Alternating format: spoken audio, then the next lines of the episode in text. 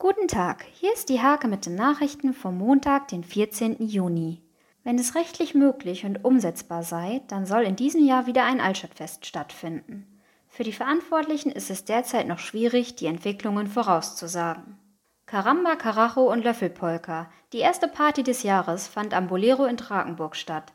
Gemeinsam mit der Agentur Inselprominenz organisierte Mike Keuvel ein Partyschlager Open Air. Am Domänenweg in Nienburg soll es zwischen dem Südring und der Raiffeisenstraße einen Rad- und Fußweg geben. Unklar ist noch, wie der Kreuzungsbereich Domänenweg Raiffeisenstraße gestaltet werden soll.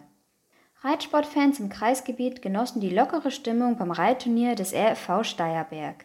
Erstmals nach der Corona-bedingten Pause standen neben den Sprung auch Dressurprüfungen auf dem Programm.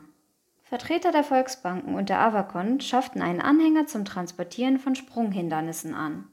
Die feierliche Übergabe fand beim Reitturnier des RV Steierberg statt. Diese und viele weitere Themen lest ihr in der Hake vom 14. Juni oder auf www.diehake.de.